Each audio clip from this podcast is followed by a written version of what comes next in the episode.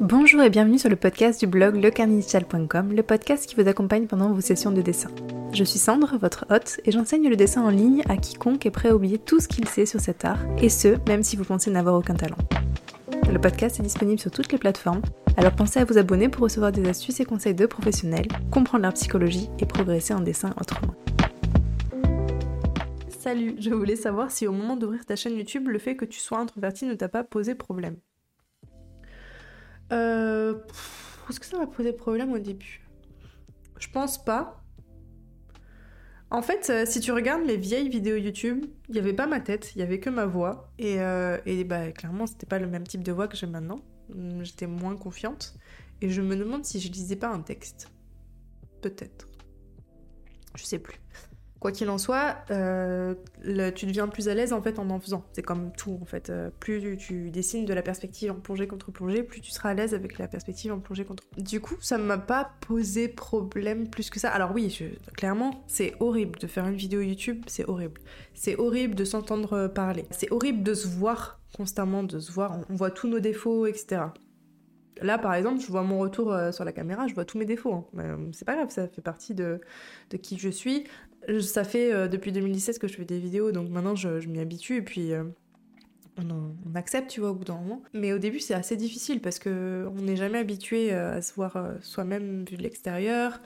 puis la caméra, c'est très différent d'un miroir aussi. La voix extérieure qui est enregistrée par un micro, c'est toujours très différent de notre voix intérieure qu'on entend résonner dans notre propre boîte crânienne. Donc il y a plein de différences comme ça qui sont un petit peu inconfortables en fait quand on poste sur internet. Mais je pense que si vraiment t'as envie de le faire, bah poste et puis tu vas petit à petit, tu vois. Commence comme moi j'ai fait au pire. Je, suis en train de te donner des conseils, je sais même pas si c'est ce que t'as envie de faire, hein, mais en tout cas pour les personnes qui auraient envie d'ouvrir leur chaîne YouTube de dessin ou quoi, bah commencez petit, commencez d'abord peut-être. Au début, moi je voulais faire que des timelapses. Je voulais juste dessiner et euh, faire des timelapses et les poster et mettre une petite musique sympa. Et c'est ce que j'ai fait. Je sais pas si elles sont encore disponibles ces vidéos sur ma chaîne YouTube mais euh, c'est ce que j'avais fait au début. Et après, je me suis dit, bah en fait, euh, je crois que j'ai envie de partager, j'ai envie d'enseigner un peu plus, de partager des tips sur Photoshop parce que je connaissais assez bien Photoshop. Et euh, j'avais envie de partager ces astuces-là. Et petit à petit, petit à petit, petit à petit, je me suis rendu compte que j'aimais bien en fait partager et enseigner. Et quand tu te rends compte en fait que la plupart des gens, ils sont gentils en fait avec toi, ils ont pas de raison, tu vois, de d'être méchants. Alors évidemment, il y a des gens qui sont méchants, il y a des gens qui te laissent des commentaires horribles et, et des commentaires injustifiés, parfois des commentaires justifiés mais en même temps, c'est leur perception qu'ils ont de toi, en fait. C'est pas, euh, c'est pas, parce que les gens te voient d'une certaine manière que tu es cette chose, en fait. Tu vois ce que je veux dire? Si une personne.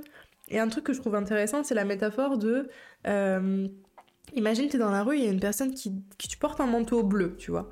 Et il y a une personne dans la rue qui dit Ah, je déteste ton manteau rouge, tu vois. Tu fais, mais qu'est-ce raconte lui? J'ai un manteau bleu, pourquoi il me parle de. Enfin, qu'est-ce qu'il me raconte, tu vois? Et du coup, t'es pas. T'es pas enfin, tu, te dis pas cette personne me déteste, tu te dis pas. Euh, voilà, tu te dis juste elle est folle, pourquoi est-ce qu'elle pense ça alors qu'en fait, euh, non, enfin, pas, on n'a pas le même manteau. bref, trop bizarre, tu vois. Par contre, si tu. En fait, si tu considères que ce que la personne te dit est vrai, ou il y a une partie de vérité en toi, ben c'est là que du coup ça va te faire du mal, tu vois. Donc s'il y a une personne qui te dit Ah, tu dessines trop mal, c'est parce que de base, tu penses que tu dessines trop mal. Et c'est ok, tous on pense ça. Tu vois, tous on pense qu'on n'a pas un, assez bon niveau. Faut, c'est juste un sentiment en fait, faut juste passer outre ce sentiment-là et te dire bah non mais ça fait partie du process, ça fait partie du chemin. Plus je vais dessiner, plus je serai meilleure et je serai probablement toujours euh, déçue du niveau que j'ai à l'instant présent, tu vois. Mais si je regarde un an en arrière, bah, j'ai quand même évolué. Il y a un truc qui dit tu crées toi-même ta propre réalité. En fait, si tu as une perception de toi-même que tu es un artiste, tu es un artiste parce que tu vas agir comme tel en fait. Il faut que tu te convainques toi-même en fait, tu vois. En fait, c'est tant que toi tu te seras pas convaincu toi-même que tu es capable de dessiner ou que tu peux poster tes dessins sur internet ou que tu es capable de démarcher euh, une boîte pour euh, publier ta BD, j'en sais rien. Ben tant que toi tu te convaincras pas toi-même, ben tu feras pas les actions qui sont nécessaires pour euh, pour convaincre les autres en fait. Tu peux pas contrôler les choses à l'extérieur de toi. Tu peux te contrôler que les choses à l'intérieur de toi. Je sais pas si vous considérez euh, comme introverti ou extraverti, mais, mais j'ai très peu rencontré de dessinateurs qui sont très extravertis. Donc je pense que c'est aussi une manière pour tous les introvertis du monde qui font du dessin de se rassembler entre eux. Pareil, en groupe, je suis pas du tout à l'aise. Le pire, c'est quand t'as un groupe qui est déjà euh, formé, qui se connaît déjà. Tu vois, quand j'étais à Maurice, justement, une des raisons pour laquelle je suis partie, c'était parce que j'ai rejoint un groupe d'entrepreneurs. Et grosso modo, donc c'est des gens qui se rassemblent pour parler de leur activité, pour se donner des tips, etc. sur leur activité. Et euh, je les connaissais pas, en fait, ces gens. Ils. Ils se connaissaient entre eux, mais moi, je les connaissais pas. C'est super dur. Je sais pas si je suis introvertie ou extravertie, je pense que je suis plutôt introvertie. J'ai déjà fait un test, le, le MBTI si vous connaissez, moi je suis fan d'MBTI, tests de personnalité, trucs comme ça, trucs psychologiques, moi j'aurais dû faire psychologie clairement. A 4 lettres dans ton résultat, en fait ça fait partie des 16 personnalités, bref t'as 16 personnalités, et la mienne c'est INTJ, donc la première lettre c'est I pour introverti, donc il me considère comme introverti, mais c'était 50%, euh, euh, enfin 51% introverti, donc je suis vraiment au milieu, mais je me considère vraiment comme introverti parce que quand je dois parler à des gens euh, dans un groupe et tout, c'est vachement épuisant pour moi au moment. Après, ça dépend. Moi, je suis très en cycle en fait. En tout cas, c'est comme ça que j'aime travailler, j'aime vivre. Euh, j'ai des cycles, donc il y a des cycles qui vont être plus des cycles d'introspection, où je vais vraiment être euh, en mode ermite, je vais rester chez moi, je vais peu avoir de contact social avec l'extérieur. je vais travailler beaucoup, je vais jouer beaucoup, je vais dormir beaucoup aussi, je vais lire beaucoup, je vais consommer des trucs que j'ai envie de consommer mais je vais être dans euh, l'exploration qui va être à l'intérieur de moi en fait. Je vais vraiment essayer de me poser des questions sur qu'est-ce que, j'aime, qui je suis, qu'est-ce que je veux faire, qu'est-ce qui me plaît, qu'est-ce qui ne me plaît pas, euh, que ce soit en dessin ou d'autres sujets. Hein. C'est aussi ça en fait qui va nourrir, je pense, bah, ce qui on est et ce qu'on veut produire en fait. Parce que je trouve ça très difficile de produire des choses si on ne sait pas exactement qui on est à l'intérieur. Et il y a des phases à l'inverse qui sont des phases plutôt euh, d'exploration à l'extérieur et c'est les moments où je vais être euh, bah, très peu chez moi, je vais pas trop travailler.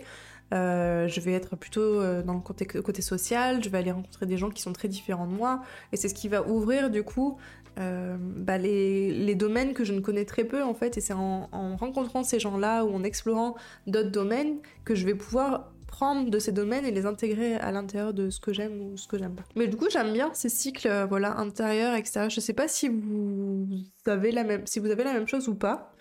Je me doute que c'est plus compliqué d'avoir en fait ces cycles euh, exploration à l'intérieur de soi et exploration à l'extérieur. J'appelle ça aussi le. Bon, il y a l'exploration, certes, c'est l'expansion, en fait, c'est vraiment tu t'ouvres à quelque chose euh, qui est à l'extérieur de toi et tu as toute la phase de process, qui est pas le mot le plus français du monde et j'ai pas trop de traduction pour ce mot, de process euh, d'intégration, d'intégration ou d'apprentissage, je sais pas trop, qui est un peu la phase où euh, ben voilà, t'as as beaucoup exploré, t'as beaucoup découvert des choses à l'extérieur de toi, ben maintenant tu vas définir si bah, tu veux faire de ces choses extérieures quelque chose qui est à l'intérieur de toi. C'est important pour moi d'avoir euh, ces deux cycles, qui soient euh, cycles euh, à l'extérieur de soi et à l'intérieur de soi, parce que ça permet vraiment d'avoir des moments pour se poser la question de qu'est-ce qu'on a envie de faire et qu'est-ce qu'on a envie d'être.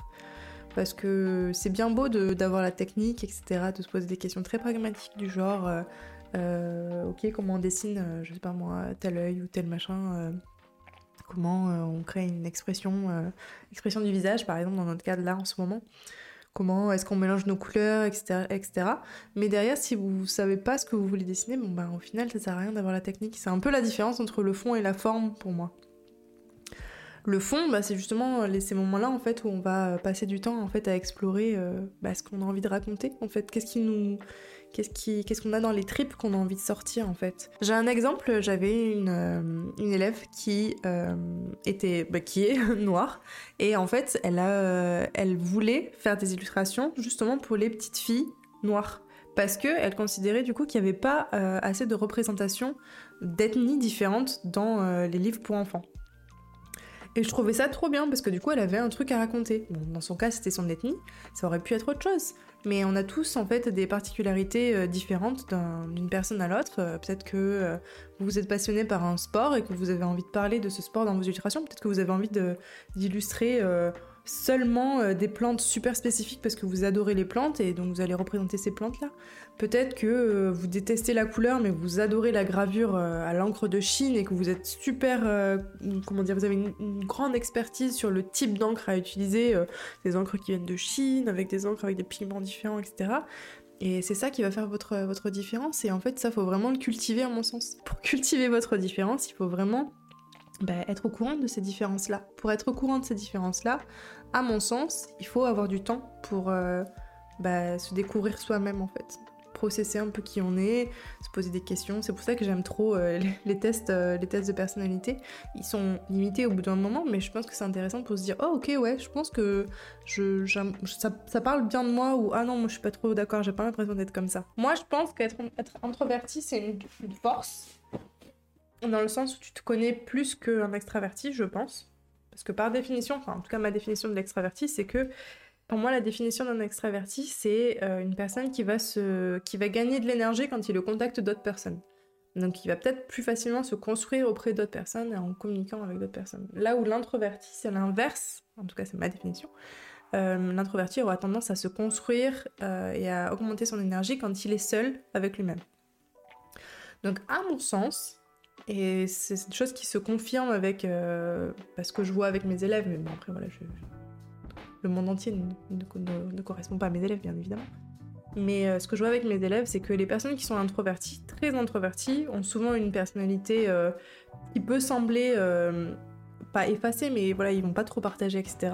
Mais par contre, quand tu creuses vraiment, tu te rends compte qu'il y a plein de choses qu'ils aiment ou qu'ils aiment pas. Enfin, ils ont des opinions très euh, tranchées en fait sur certains, sujets et ils sont au courant de leurs opinions. Et c'est ce qui est intéressant qu'ils peuvent mettre dans leurs illustrations. À l'inverse, les extravertis, je pense qu'ils sont bien pour le côté euh, euh, réseau en fait. Ils sont très très doués pour le réseau, ils ont toujours des amis qui sont dessinateurs euh, et avoir une communauté comme ça de personnes autour de toi qui fait la même chose que toi ou qui atteint ce que toi t'as envie d'obtenir, ben c'est vachement top parce que c'est beaucoup plus facile d'être entouré de gens qui ont réussi parce que ça te donne euh, une, directive, ça te prouve que c'est possible et du coup bah, tu, tu auras plus de chances de réussir. Donc euh, bah, il y a des avantages et des inconvénients à être introverti et extraverti. Je pense que le mieux, c'est pas de se dire ah non non euh, sniff, je suis introverti donc j'aurai jamais de réseau ou ah sniff, je suis extraverti donc euh, j'arriverai jamais à développer mon univers ou quoi. C'est pas ça. Je pense qu'il faut juste prendre les qualités et les défauts de chaque personnalité en fait. Et c'est pour ça que je trouve ça cool le MBTI pour se connaître un peu mieux et, et définir un peu quels sont quels sont nos comment on fonctionne en fait, comment on fonctionne et c'est plus simple ensuite de prendre des décisions quoi.